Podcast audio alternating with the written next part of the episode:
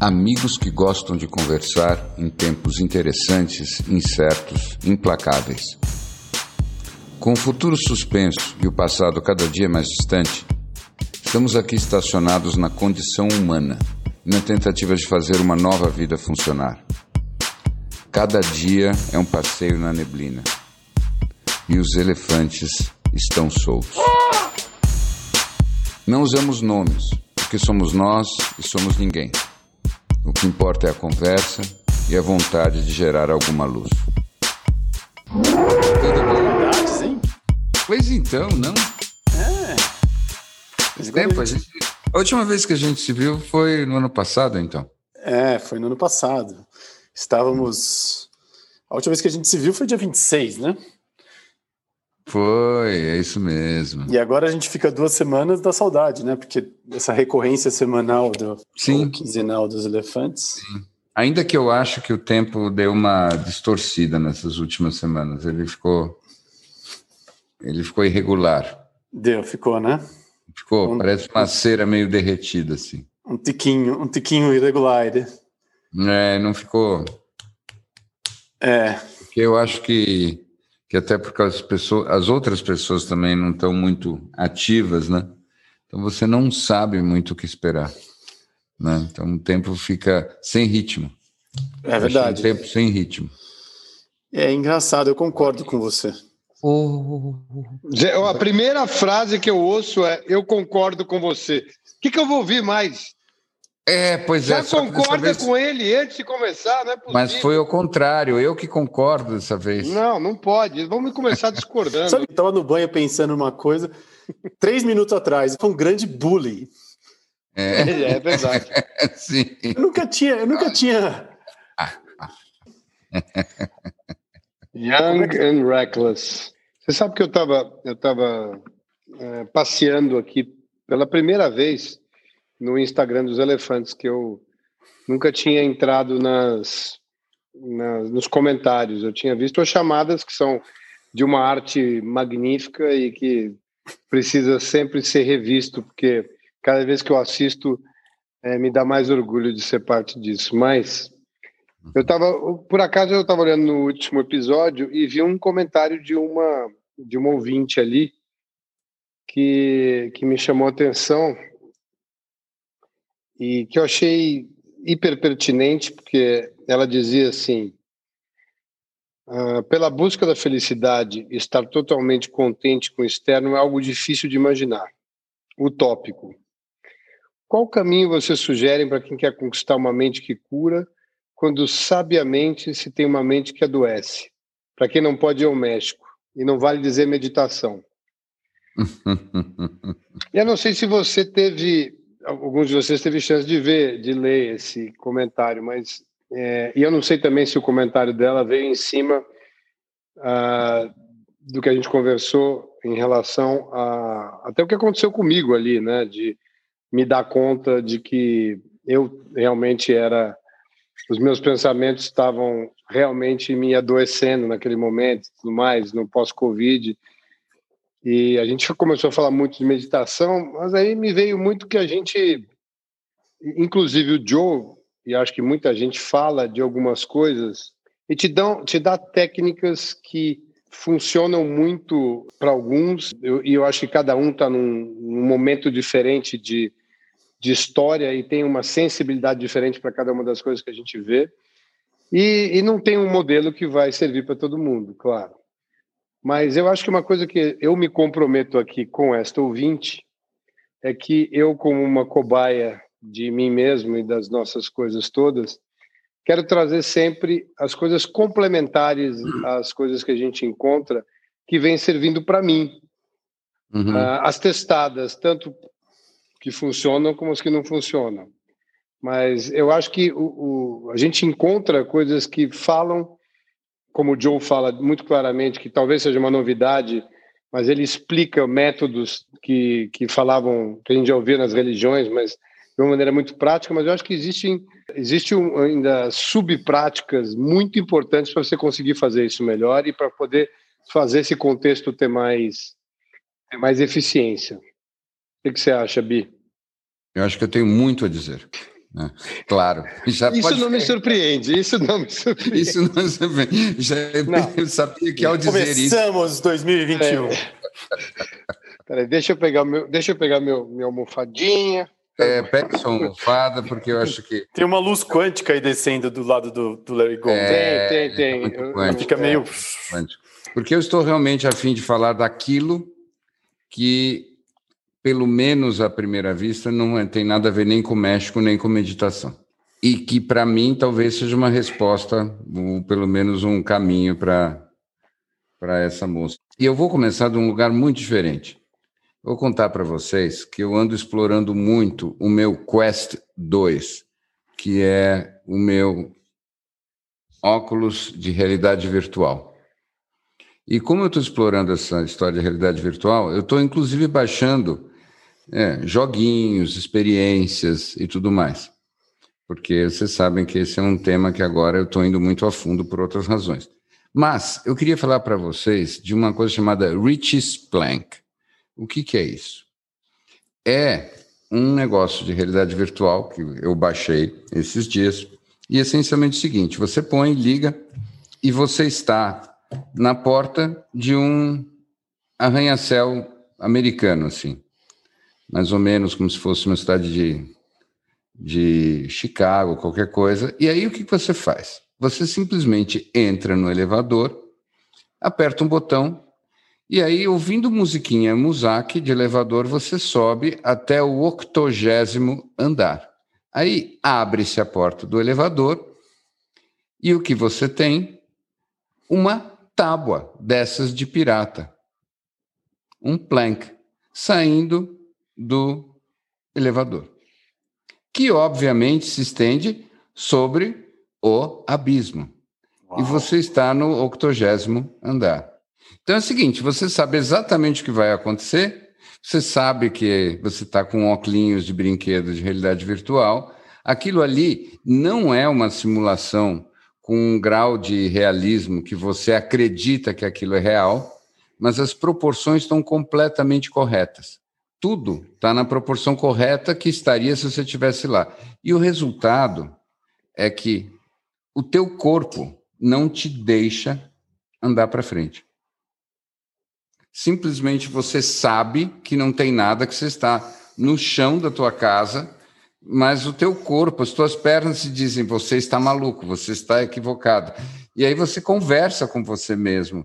Como, escuta, eu acabei de botar isso, eu apertei o botão, eu sei que isso aqui é uma simulação apenas na minha cabeça. E o animal em você diz: eu, eu acho que você está enganado, eu estou fazendo aqui um overrule da tua força consciente, acho que a gente não vai pisar nessa tábua. E é muito interessante essa história, porque eles inclusive avisam, eu não levei muito a sério, que as primeiras pessoas, quando primeiras vezes que você for fazer isso, você faça com um acompanhante para o caso de você cair. Porque você é capaz de cair no seu próprio chão, né? por causa da ilusão de que você está no octogésimo andar. Bom, por que, que eu estou falando de tudo isso? Onde que eu quero chegar? Eu cheguei no seguinte: não é racionalmente que você ultrapassa a tua trava instintiva, os teus traumas, os teus medos. Não é dizendo isso não faz sentido. Então, tem dois caminhos. O que, que eu podia fazer?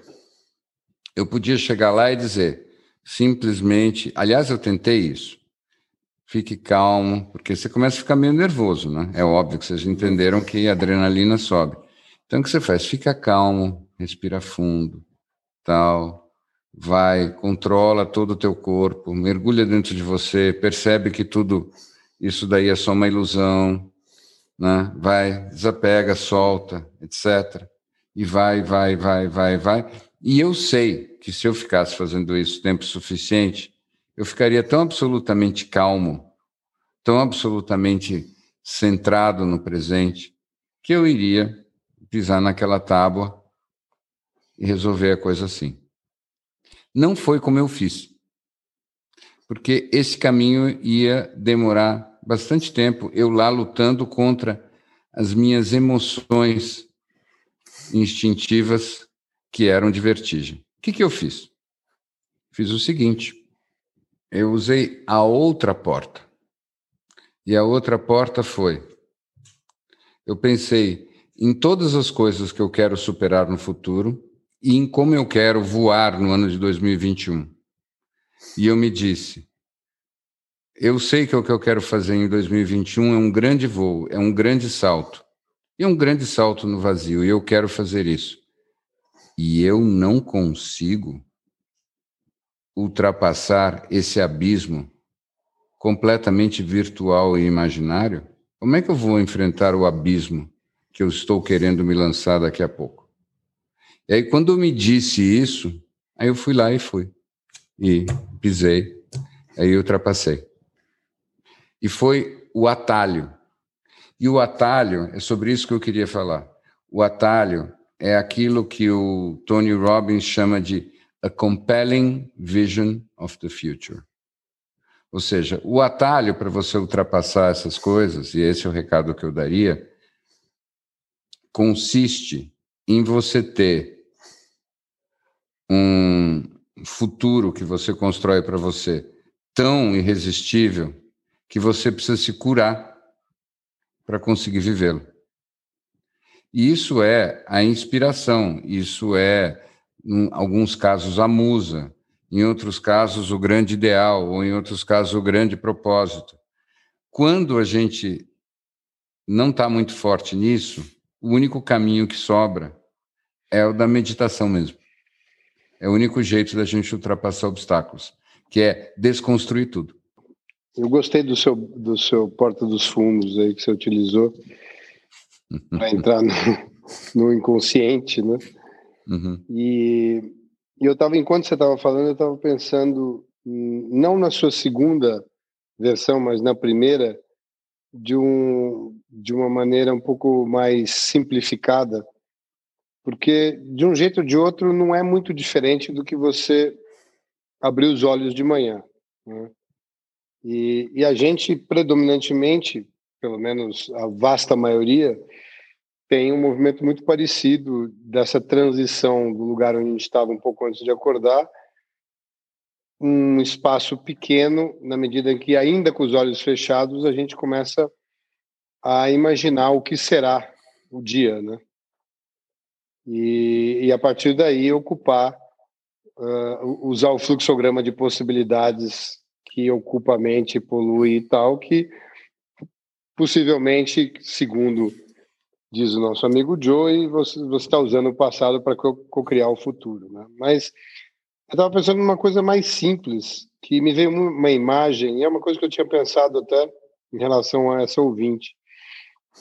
E eu, como eu tive aqui um final de ano um pouco diferente do Snow, e, e ele era um final de ano muito uma reflexão muito clara do que foi o meu ano, né? E tinha um microcosmos que eu imaginei que fosse quase uma tábua como essa que você falou, eu, de certa forma, sabia que eu ia ter que arrumar um jeito de atravessar a tábua.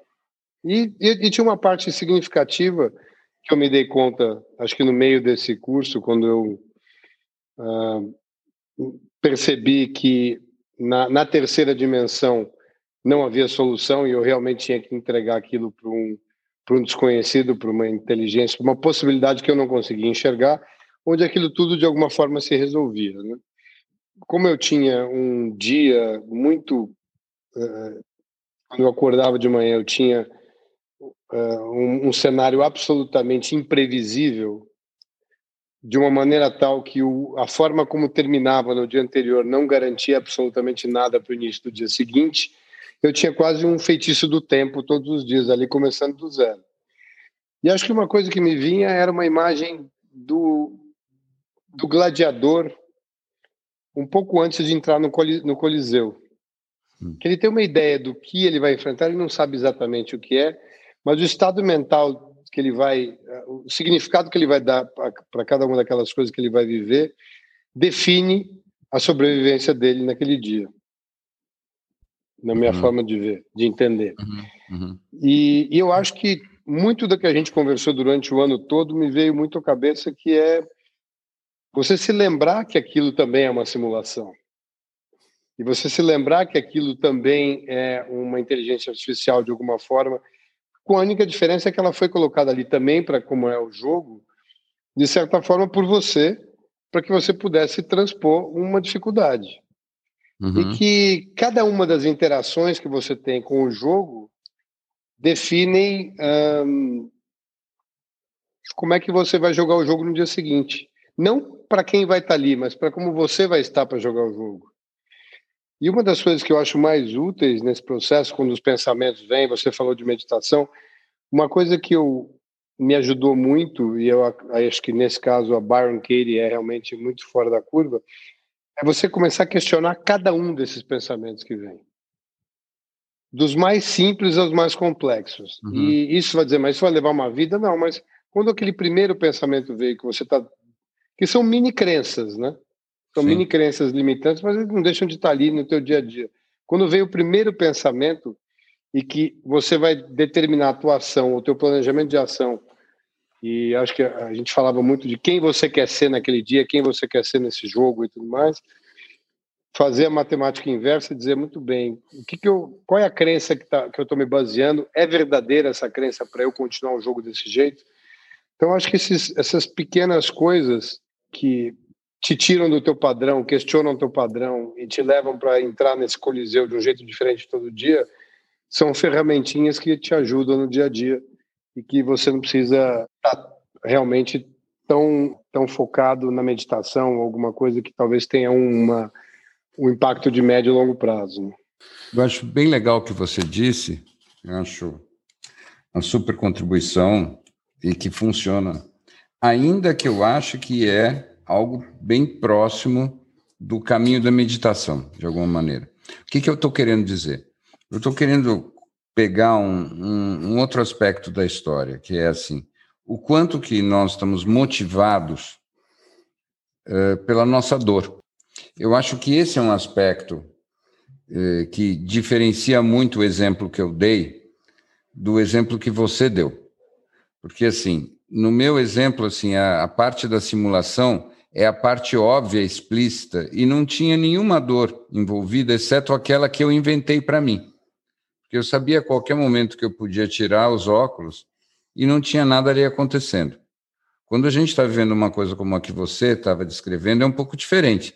Tudo bem, num nível metafísico, realmente a gente sabe que também é uma grande simulação, em algum nível.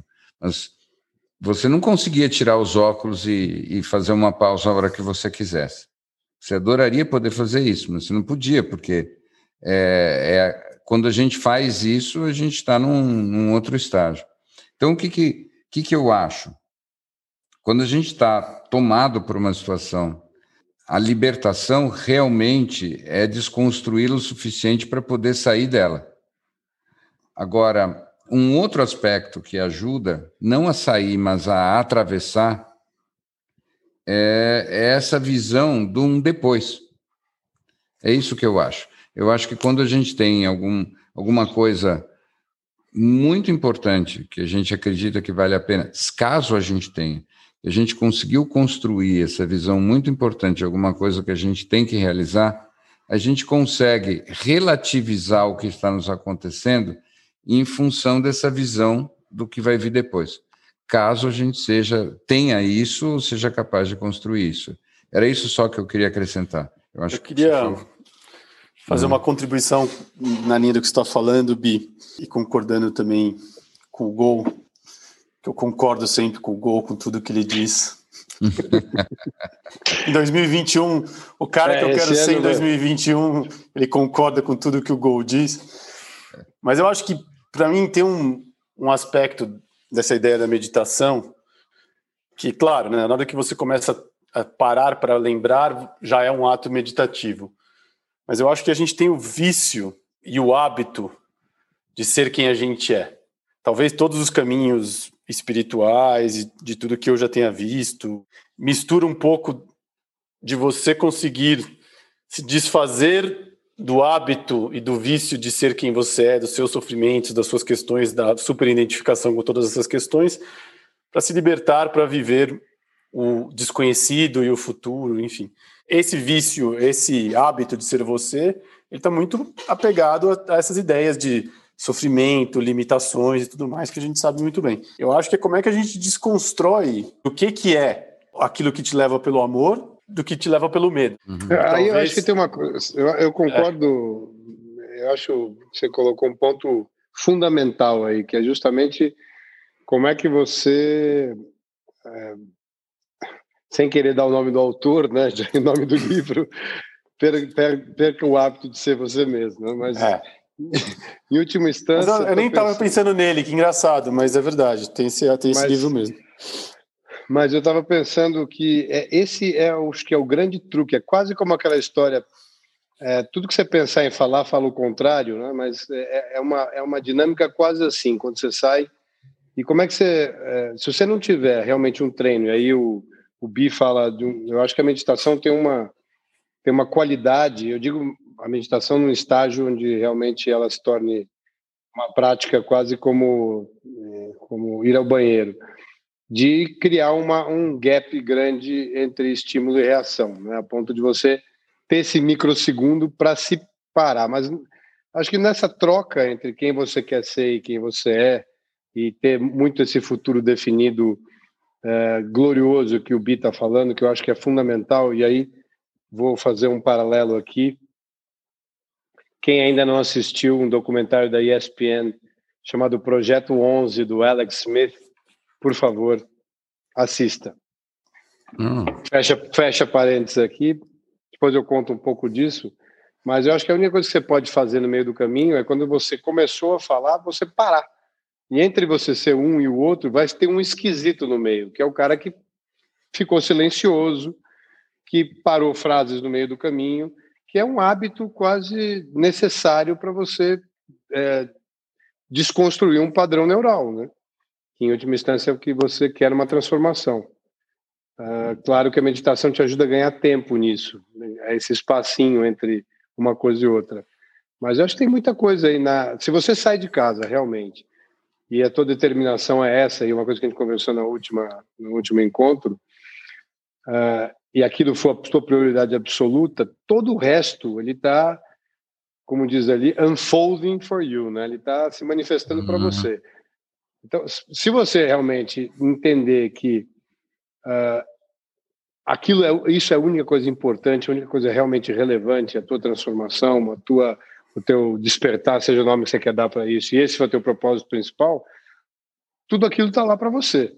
Se a, a, sua ideia é fazer do Matrix um lugar mais agradável para você viver, aí você tem outras técnicas mil aí que são interessantíssimas e que funcionam. Mas eu acho que de, de um jeito ou de outro, a ideia sempre é você voltar para um lugar onde você seja contra-intuitivo ao teu padrão. Posso fazer uma pergunta? Uhum. Vocês acham que existe a possibilidade de uma evolução real sem essa pausa que a gente pode chamar de meditação? Ou se, se existe uma possibilidade de evolução de consciência sem você levar uma vida examinada? Sim, sim. Eu vou dizer, quem não sei, aí já vou spoiler que era a lição de casa do meu amigo Bia aqui, era um dos itens. Mas se você você assistiu aí o uh, Netflix, esse documentário do Vida Após a Morte? Chegou a ver, não? Sim. Eu e, e, eu acho que, enfim, vou, não vamos dar spoiler aqui, mas acho que. Não, tem que dar, não. Nesse assunto é, pode dar spoiler. Todas essas. Dá o um spoiler, não, por favor. Eu, eu, eu, vou falar só do. Você, você vê uma coisa muito comum entre as pessoas que tiveram os, tal, os chamados near-death experiences, né? suas experiências quase mortes. Uhum. Todos eles contam aquilo de uma maneira muito parecida e, o, e quem eles eram antes dessa experiência e quem eles se tornaram geralmente é uma é noite e dia. Uhum. Ah, predominantemente porque você tem acesso a um nível de consciência ou alguma coisa que você experimentou ali que te dá uma visão completamente diferente do que você tinha antes. E uma uhum. vez que você experimenta isso, aquilo não sai de você e dificilmente você vai conseguir ser o mesmo depois. Uhum. Uhum. Bi, por favor, de uma, de uma maneira mais aprimorada, o que eu acabei não. de dizer. Não, não, eu, eu, eu tá difícil. Eu, a gente está concordando muito no começo desse ano. Então eu vou, eu vou, Tem um vou, eclipse acontecendo. Eu vou virar a chave para a gente poder discordar já já. Mas nesse ponto eu não consigo, eu não consigo discordar. E eu acho, eu acho exatamente isso. A tua pergunta é muito boa. Sim, é possível uh, ganhar evolução, quase como de presente Tá? E isso é possível em que cenário? É possível você ter um impacto emocional tão intenso que reconfigure você num outro ponto de equilíbrio superior. É quase como se fosse um eletrochoque do bem. Queridos, a versão mais banal disso ela é muito acessível a todos os seres humanos. Chama-se se apaixonar perdidamente. Opa! Todas as pessoas completamente apaixonadas que eu conheço estão numa versão melhor delas mesmas. Pode ser só um pouquinho melhor. Mas não é à toa que as pessoas em estado de apaixonamento, elas fazem transformações nas vidas delas que seriam impossíveis em outro cenário. E elas fazem cantarolando, jogando beijinho para a torcida. Por quê? Porque elas estão num estado emocional outro. E quando tudo dá certo, claro que não é sempre que isso acontece, mas quando tudo dá certo, essa configuração não é que ela passa, ela se sedimenta de uma maneira que ela fica normal. E aí acaba a intensidade emocional. Mas não é porque foi transitório. Isso é uma coisa que as pessoas entendem muito errado toda emoção intensa ela vai embora, porque uma emoção só pode ser intensa enquanto for nova. Só o novo é intenso. Nossa natureza cria hábitos o tempo todo.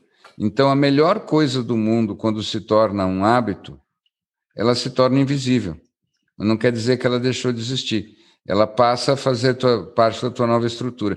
Então, existem sim várias coisas que podem nos acontecer, pelo menos na minha compreensão, que nos fazem evoluir sem ser nesse método que nós estamos falando. E esse que eu acho que é o ponto importante, né? Eu acho que sim, é praticamente impossível. Você não cria autoconhecimento sem fazer a paradinha do Pelé. Você precisa da paradinha do Pelé, você precisa sair fora de você mesmo, você precisa se examinar, você tem que examinar a vida para poder realmente ter o autoconhecimento. Mas na minha experiência, pelo menos, ninguém se transforma e evolui plenamente se a isso não acumular um outro fator, que chama-se mérito. E o mérito é o seguinte: eu conheço gente que fez todos os workshops de autoconhecimento do mundo, investiu tudo em se conhecer como ninguém, então sabe dizer como é que a Byron Katie faz, como é que o outro faz, já fez não sei o que, já foi Platinum no Tony Robbins e não sei mais o que, etc, etc. E está estagnado.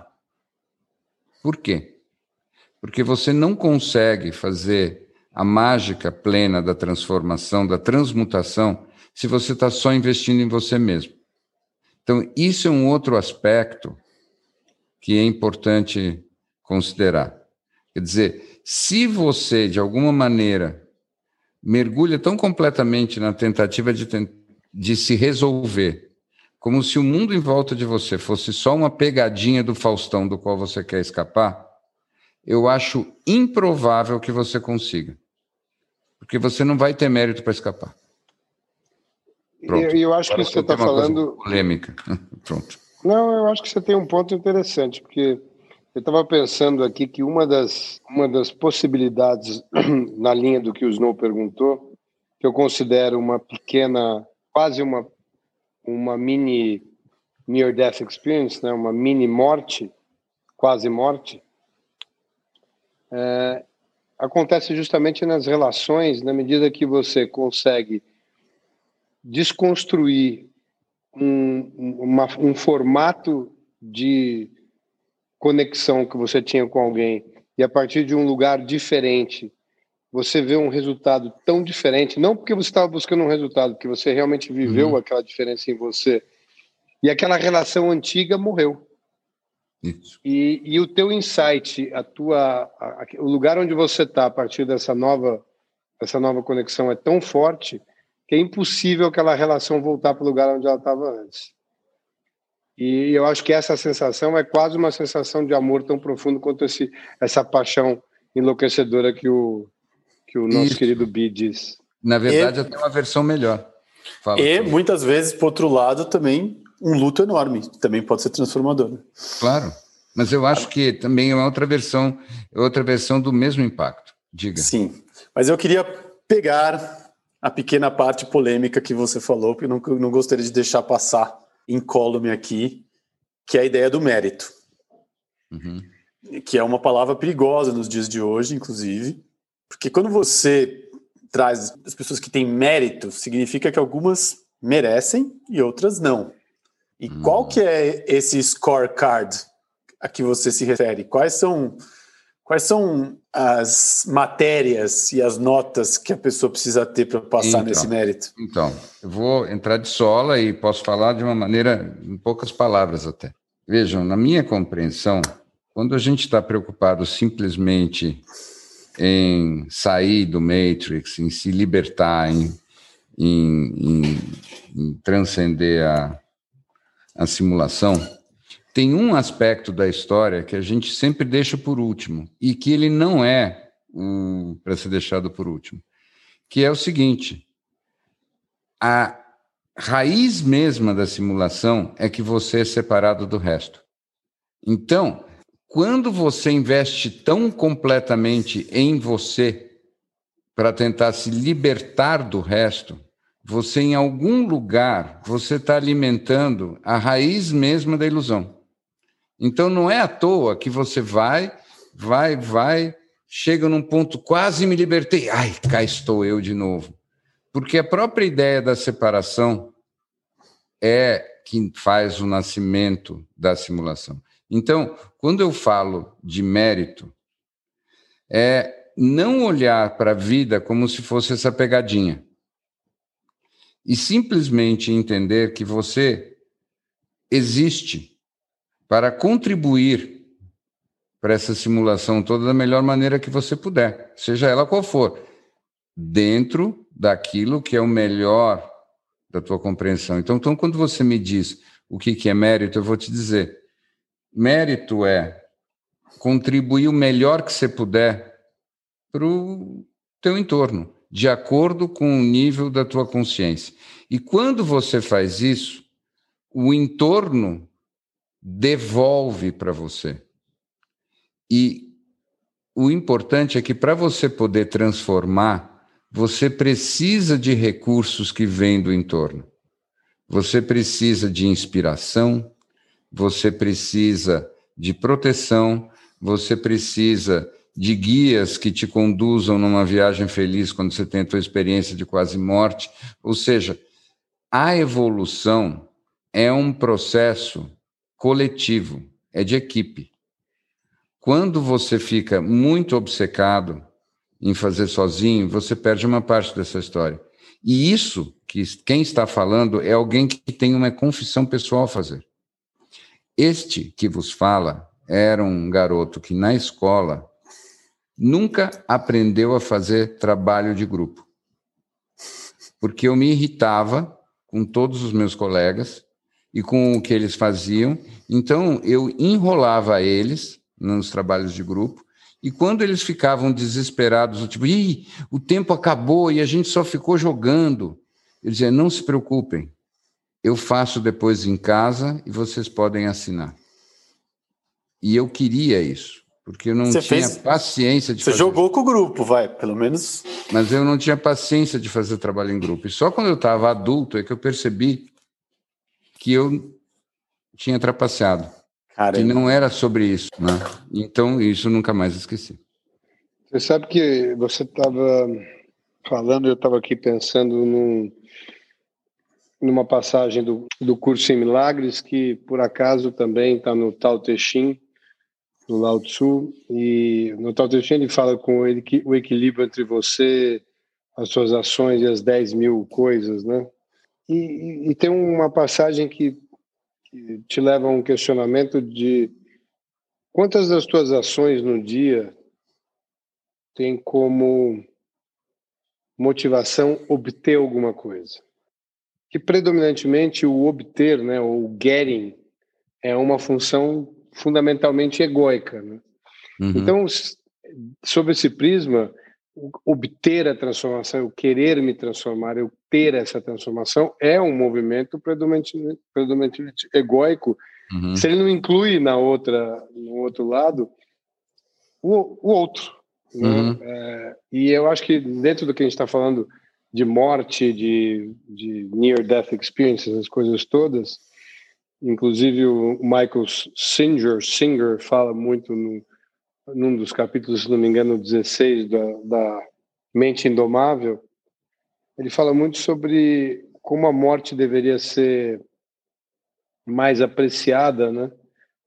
Porque é e, e é mencionado também nesse seriado do Netflix, é, porque te dá uma perspectiva. É o único momento em que você tem a certeza das não diferenças, que em última instância é o momento que você tem a certeza da, da, da não separação. Né? Uhum. E é o momento onde você percebe não haver cor, não haver muro, não haver país, não haver raça, não haver absolutamente diferença nenhuma.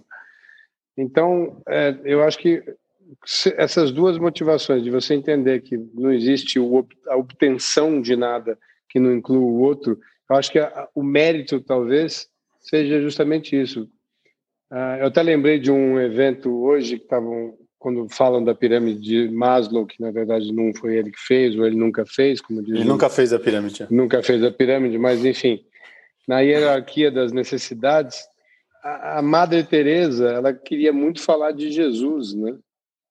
Mas ela entendia que as pessoas precisavam primeiro estar alimentadas para elas poderem ouvir, ouvir alguma coisa mais mais profunda. Então ela, ela dedicou a vida dela a alimentar as pessoas das duas coisas ou seja, ela, ela, o que ela queria era a integração, era que as pessoas tivessem uh, num estado capaz de entender o que ela, o que ela queria falar, que em última instância uh, passava por esse obstáculo das primeiras necessidades.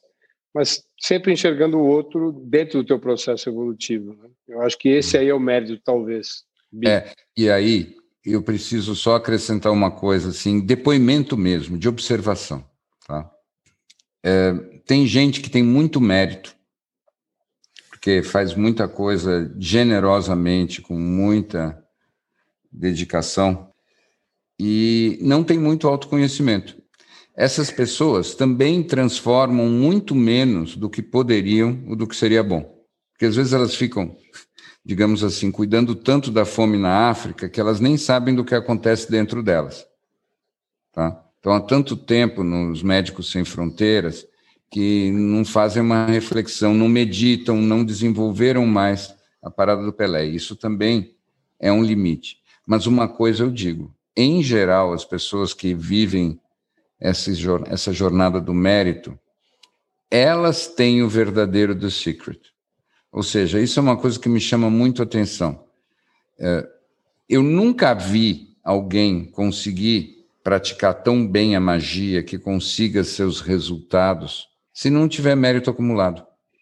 E o que, é esse mérito acumulado? É alguma coisa muito misteriosa, sabe, Snow? Mas que se traduz por o cosmos te ajuda. Né? Então, é, é, um, é um pouco uma correção daquela grande história que o Paulo Coelho falava de que quando você tem um sonho, o universo conspira a teu favor médio. Se você nunca fez nada pelo universo, por que, que ele vai ficar se trabalhando para você? Trabalha para o universo primeiro, e a minha observação é que aí o universo trabalha de volta. Né? Tem uma coisa de reciprocidade aí. Então, e aí que eu queria trazer uma, uma outra polêmica. Primeiro, eu queria fazer uma confissão importante. Eu li dois livros agora nesse período entre Natal e Réveillon. Um deles foi O Alquimista, porque eu achei que eu deveria, por obrigação, relê-lo. E o outro foi Tô o Universo. Chocado. Tá chocado? eu reli. Eu achei que eu deveria ler. E eu, eu tô lendo, terminando o Universo Autoconsciente, do Amit Goswami. E eu fiquei muito impressionado com como ele didaticamente vai contando de todas as experiências de física quântica dessa história de que, que não existe a separação em si, enfim. Realmente ele vai um pouco mais longe, acho que da esfera, ele, ele dá salpicadas em assuntos que claramente ele tem pouco conhecimento, mas eu acho que o livro, para quem quer entender minimamente do, do que é a física quântica, eu acho que é uma excelente porta de entrada. Foi muito importante para mim ler esses livros nesses dias. Mas daí eu fico pensando toda vez que a gente entra nesse caminho dessas questões e você fala para mim, pô, a pessoa tem que ter o mérito, tem que ter a reciprocidade, e eu concordo quando eu vejo essas pessoas incríveis, que talvez não sejam as mais ricas, as mais poderosas, mas que têm a luz e a chama dentro delas porque elas fazem algo pelos outros.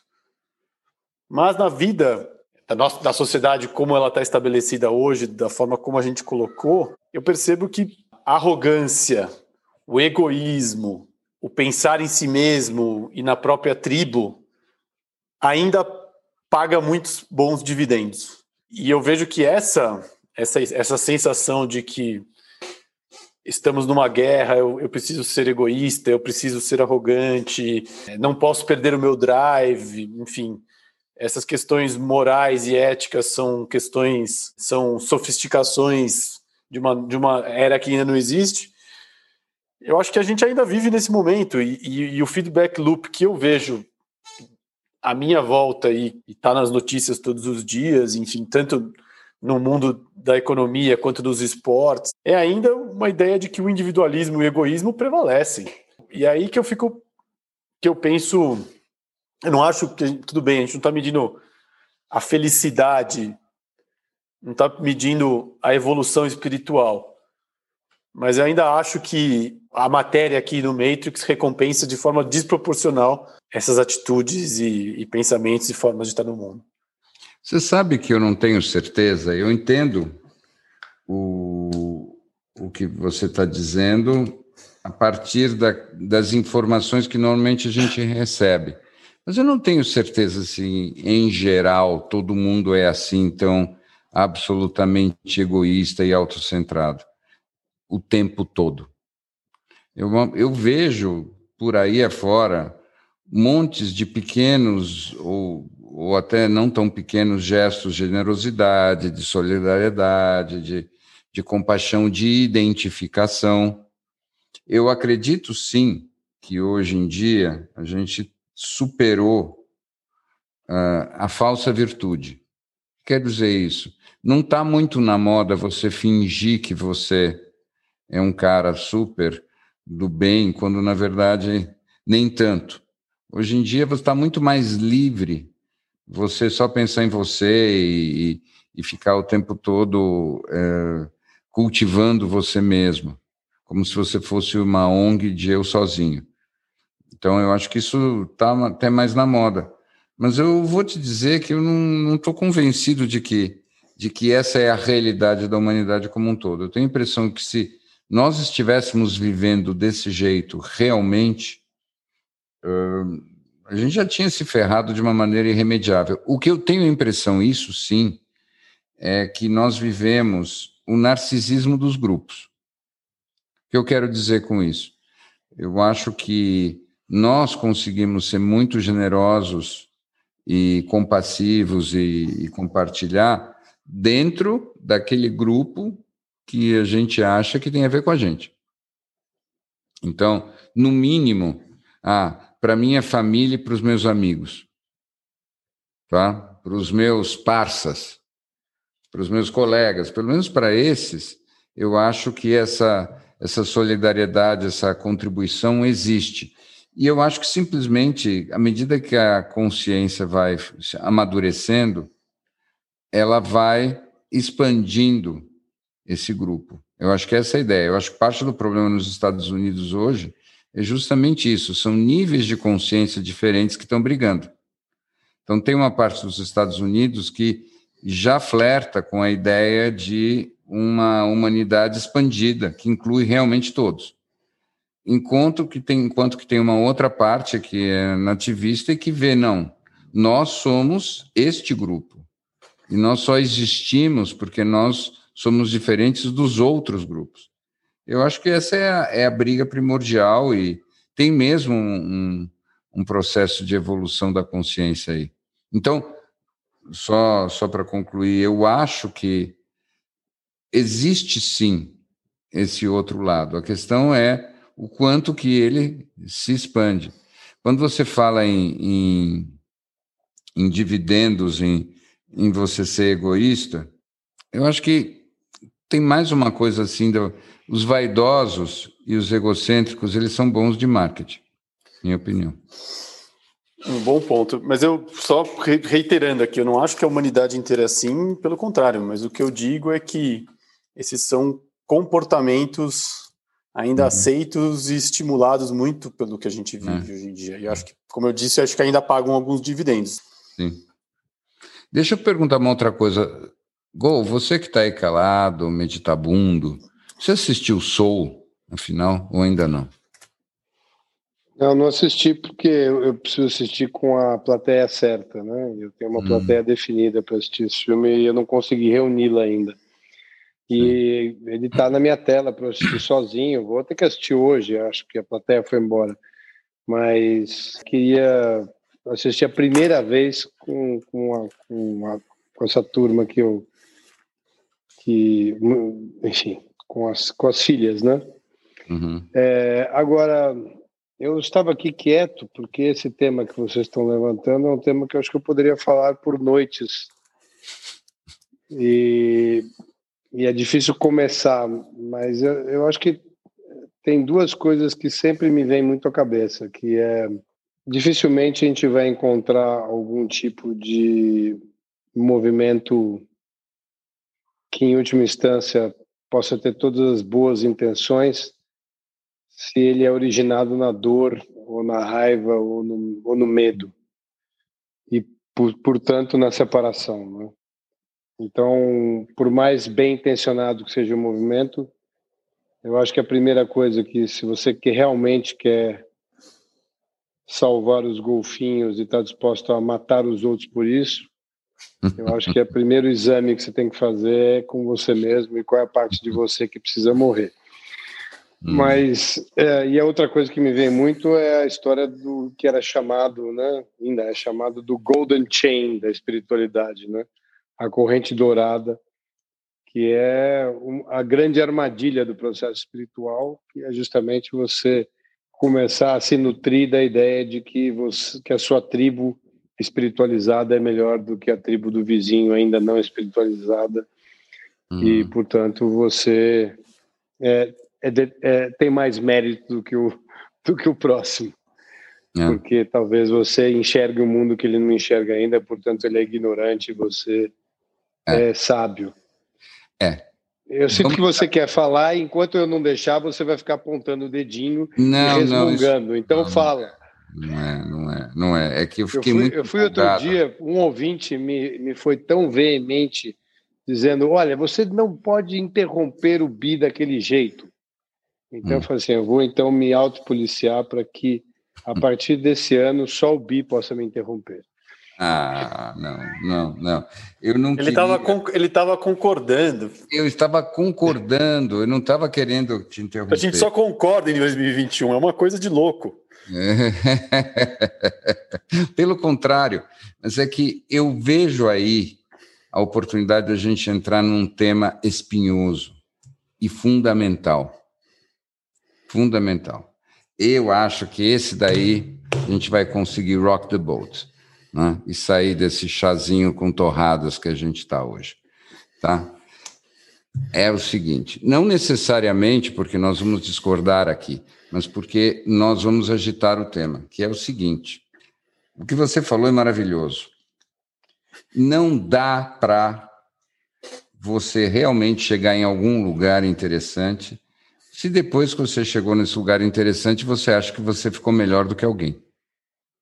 Tá? Se você fez toda essa jornada, foi lá, subiu no Himalaia, etc., ficou, meditou zilhões de anos na caverna, tudo mais, etc., para depois você achar que você é muito especial, você é um otário.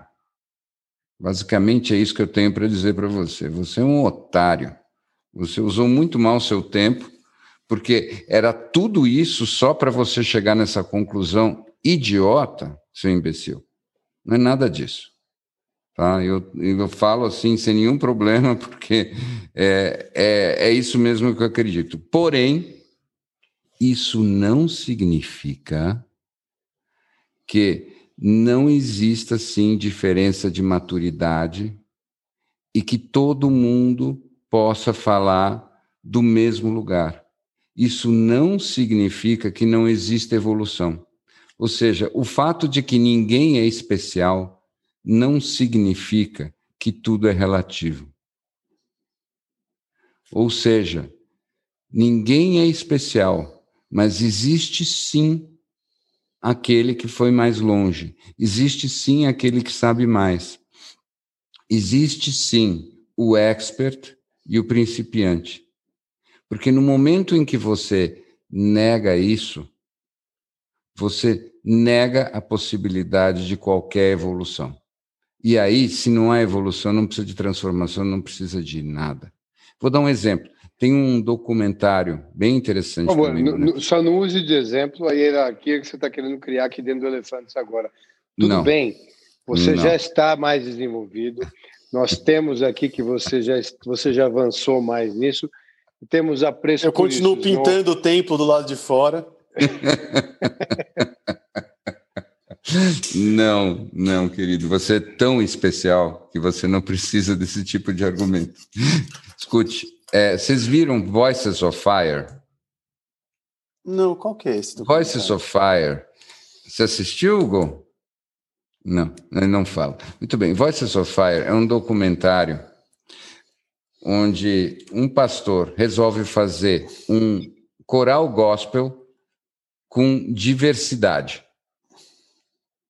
Então, isso significa que ele quer fazer um coral gospel, onde ele vai botar latinos, ele vai botar brancos, ele vai botar índios, ele vai botar o que for, toda a diversidade possível é, no coral gospel, tá? Com histórias muito bacanas de cada um dos, dos, dos cantores, porque vocês sabem que não na, na cerimônia gospel é muito importante a parte do testemunho. Quer dizer, quando o cara vai contar da própria vida, de todos os problemas que ele teve, de como ele teve uma experiência transcendente que o levou para um outro lugar. Muito bem. Por que, que eu puxei esse assunto? Tem várias razões, mas a mais importante agora é uma só. Eles pegaram as pessoas que tinham mais fervor, que tinham bela voz, que tinham toda a diversidade do mundo e colocaram elas para ensaiar. Muito bem. Durante o ensaio, porém, veio uma informação, depois daquele grande acolhimento. Eles viraram e disseram: vão ficar as pessoas que conseguirem cantar direito. Tá? Então, com toda a diversidade do mundo e toda a compreensão e o amor e e a unidade ali representada, meu filho, se você não consegue decorar a letra, e se você sempre desafina, e se quando chega na hora H você fica tão nervoso que você gagueja, você vai ser cortado. Então, com toda a capacidade de você absorver as mais incríveis histórias, é um coral.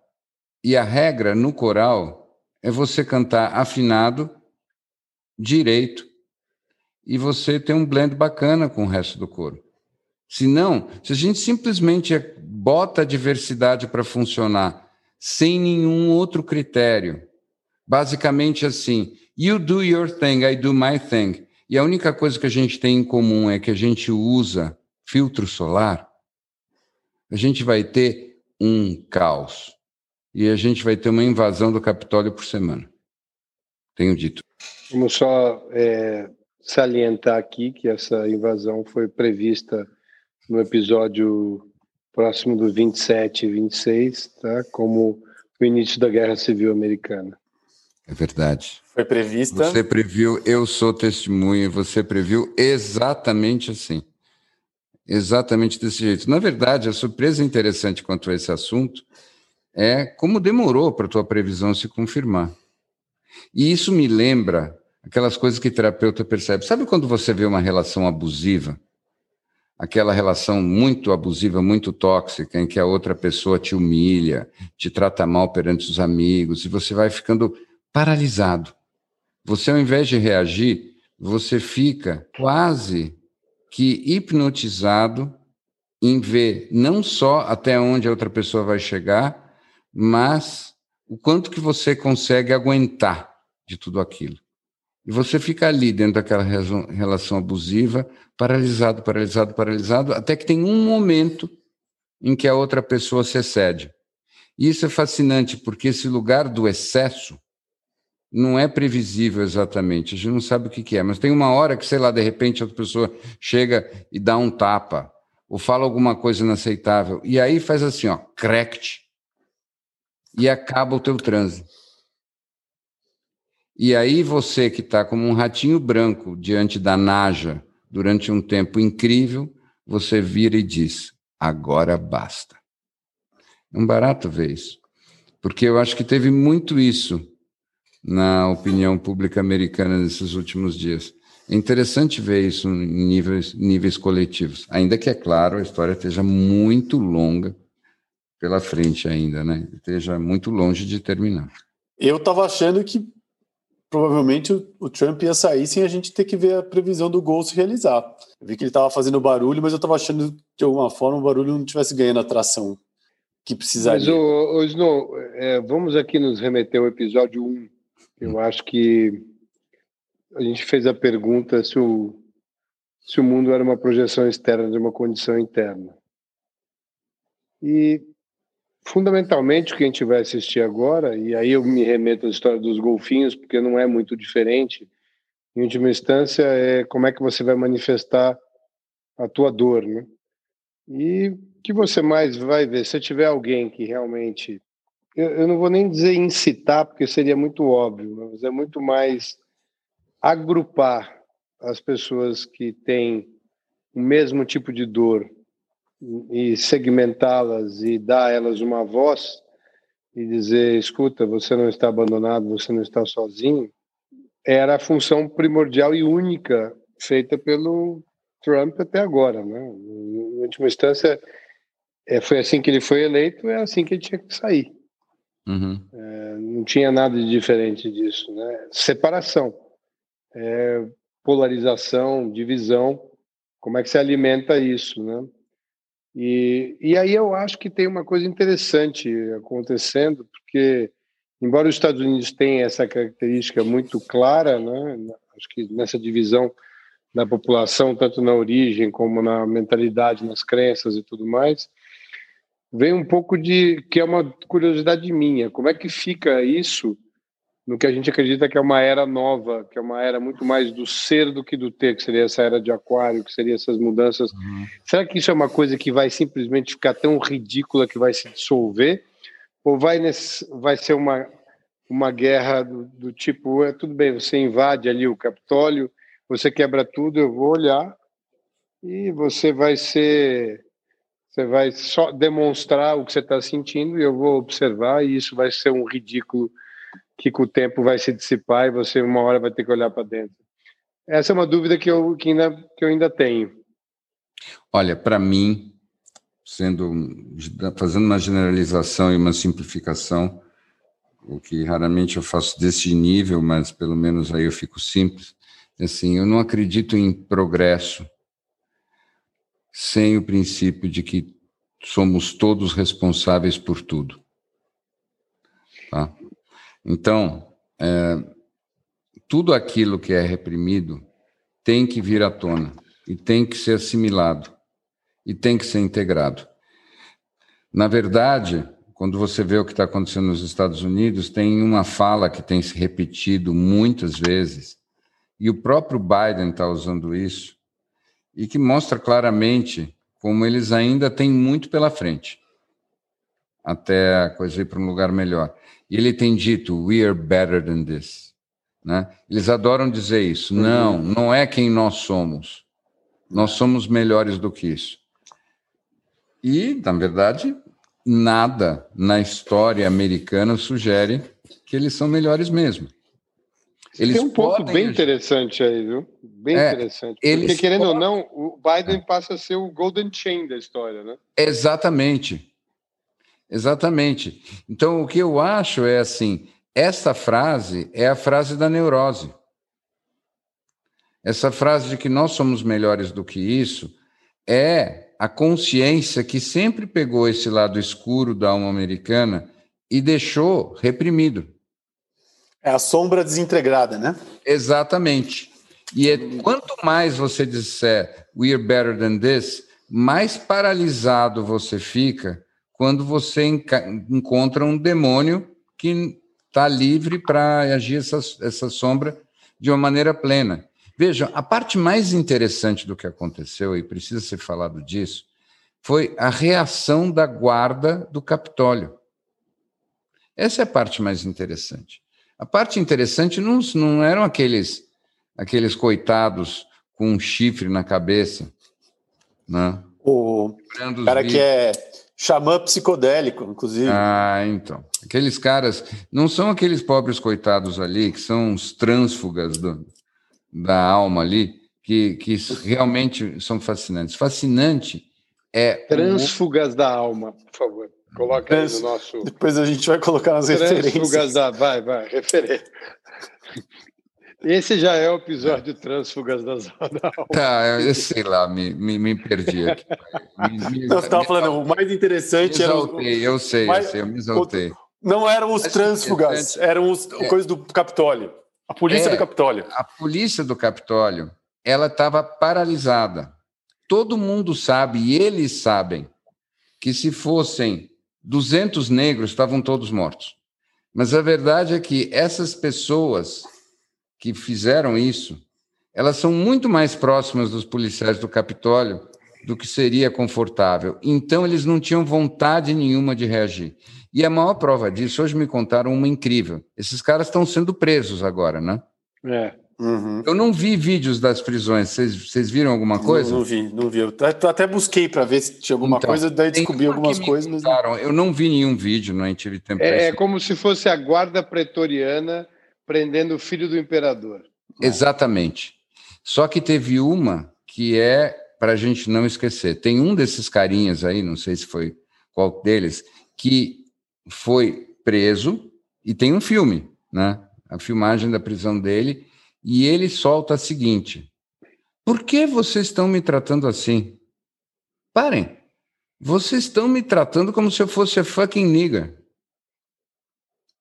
Ele falou isso. Nossa. Tá? É. é raro ver o Goku completamente estarrecido, como eu tive o privilégio de ver agora. Então, isso é a sombra vindo à tona. Né? Isso, é, isso é a sombra vindo à tona. Isso é a sombra vindo à tona. Então, eles Nós não vão. na guerra conseguir... da secessão, só isso. É, nada mudou. Nada mudou. Que tá, nada a, por que está a bandeira confederada entrando no Capitólio? Porque, de fato, aquela guerra civil não foi integrada. Eles têm uma cisão de alma que parou ali. Tá? É, mas foi exportada.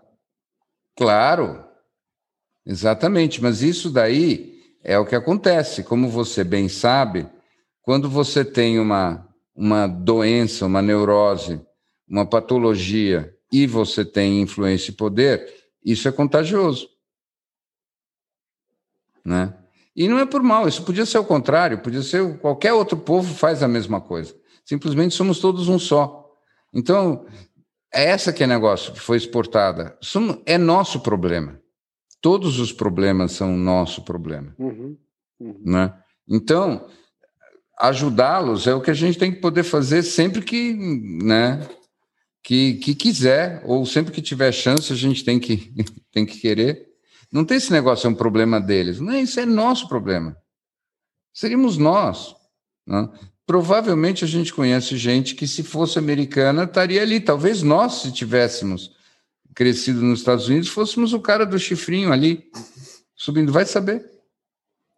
Vai saber. E é tão nosso que a gente já tem um roteiro escrito inteiro. Ah, bem lembrado. Né, para a gente poder é. reviver ele em terras terras brasileiras daqui a pouco também, né? É tudo a mesma coisa, é tudo a mesma coisa. E o fato é, não dá para ficar com nenhuma sombra oculta. E olha, vai integrar uma sombra só fazendo meditação para ver o que é bom para tosse, né? É, eu acho que eu que já fui todas as coisas, em algum momento já fui o cara do chifrinho no Capitólio, em algum momento da minha vida. É, acho que é, é muito interessante ver como, como isso só se desconstrói na medida que você. Quando você percebe qual é essa parte de você que ainda está ali, né? Por menor que seja. É só desse lugar que você pode transformar, em última instância, o que você está assistindo, começando por você, né? Uhum. Porque essas coisas são todas pra gente, né? Uhum. Tudo isso ainda é Senão fica aquela história do índio que enxerga, não enxerga a caravela, né? Se, só, é. se você ainda está enxergando a caravela, é porque tem um pedaço é. de você que ainda entende aquilo. É. é. Isso mesmo. Eu gostaria de aproveitar esse momento para puxar aqui o significado de trânsfuga, porque eu usei essa palavra meio possuído. E eu disse: será que eu usei errado? E eu fui olhar. Eu estava possuído mesmo. Sabe o que significa exatamente trânsfuga? soldado ou militar que, em tempo de guerra, deserta das fileiras do, do exército de seu país e passa a servir num exército inimigo. E ele é um trânsfuga das almas. Desertor. Eu chamei esses caras de desertores da alma. Nossa. Né? Foi legal. Gostei. Mas eu, eu queria Gostei. voltar, pegando o trânsfuga das almas e pe pegando isso que os americanos nos deram semana passada e voltar nesse no tema que você puxou, que é outro presente que essa mesma cultura deu para gente, que é o soul, né? Uhum. Sim, sim. Que é que é muito interessante pensar que a mesma sociedade gera essas duas situações midiáticas opostas, né? É, a humanidade faz isso, nós fazemos isso, nós temos isso. E sem entrar em detalhes excessivos, o Soul tem uma chave importante para tudo que nós estávamos conversando hoje. O Soul tem a seguinte chave. A gente está se perguntando o tempo todo: existe um outro caminho que não seja simplesmente o caminho da desconstrução, ou pelo menos que acelere o processo da evolução e da libertação? E esse caminho é procure expressar a voz da tua própria alma. Sem excesso de teoria. Ah, mas o que é a voz da minha alma? Escuta, é como o Louis Armstrong quando perguntaram para ele o que era jazz. A resposta dele foi: se você precisa da resposta, você não entenderia ela. Então é o seguinte: a voz da tua própria alma, quando você encontrar, você vai saber. Procura. Tem uma voz querendo se expressar. Se você vai atrás disso, vai atrás daquela contribuição única que você tem para dar para o meio, seja ela em que nível for. Não estou falando profissionalmente, estou falando, procure encontrar uma contribuição que seja a sua e pode ser num espaço pequeno que ela se manifestar. Se você vai atrás disso, você se põe a serviço de algo dentro de você que tem mais valor do que a tua sombra, do que os teus medos, do que a tua neurose. E aí, não é só que você vai desconstruir as tuas barreiras para sentir um pouco menos de dor. E eu acho que esse é um ponto muito importante. Uhum. Porque eu que passo a vida ajudando as pessoas nesse processo, eu infelizmente vejo com muita fre fre é, frequência a dor diminuir e as pessoas se acomodarem. E quando isso acontece, muitas vezes eu me pergunto se eu podia ter ajudado a que as pessoas perdessem muito da dor, mas não perdessem o incômodo. E a melhor resposta que eu tenho é: se você vai atrás da voz da tua alma, isso gera um incômodo. Se você acredita que você tem uma expressão única, ainda que ela possa ser limitada, ainda que ela possa ser pequena, que você tem que fazer, então você tem um dever com você mesmo. E isso gera um incômodo para além da dor. Esse ponto que você levantou, ele é, ele acho que é um, ele é fundamental porque é um processo muito natural esse de você, na medida que a sua dor diminui, você se acomodar, né? E dificilmente a gente vai estar num projeto sempre de buscar essas transformações que não tenham, não tenham em paralelo um desconforto qualquer. E eu acho que a grande saída justamente disso, essa transformação não está focada em você.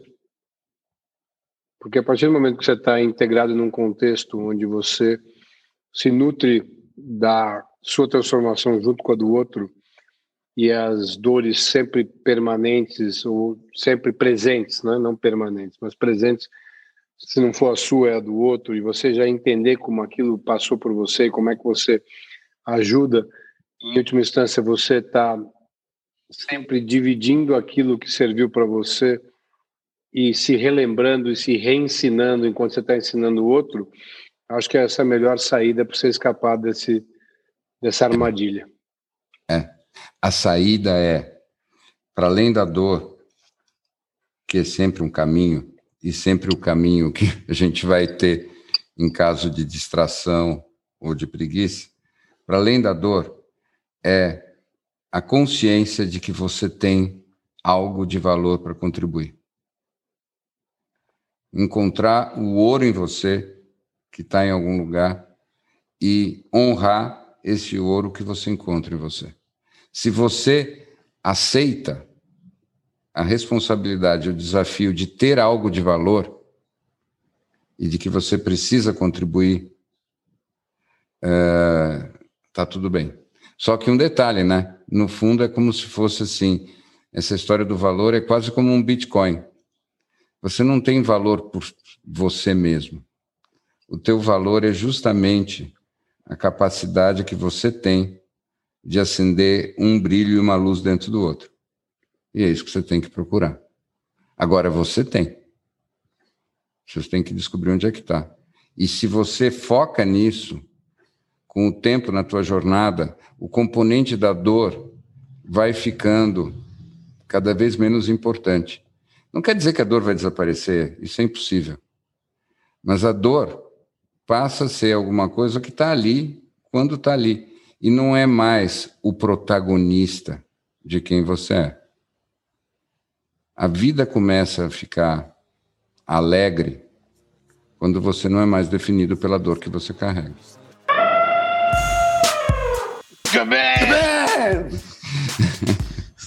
Ódio a todos os transfugas. Transfugas. Né? Não, mas eu gostei muito daquela outra frase que é, é, eu que já fui tudo na vida. Eu que já fui tudo na vida. É um, Essa começamos daí é o ano digna com, do Raul, hein? Inclusive o chifrinho do Capitólio. É, eu que já fui tudo na vida.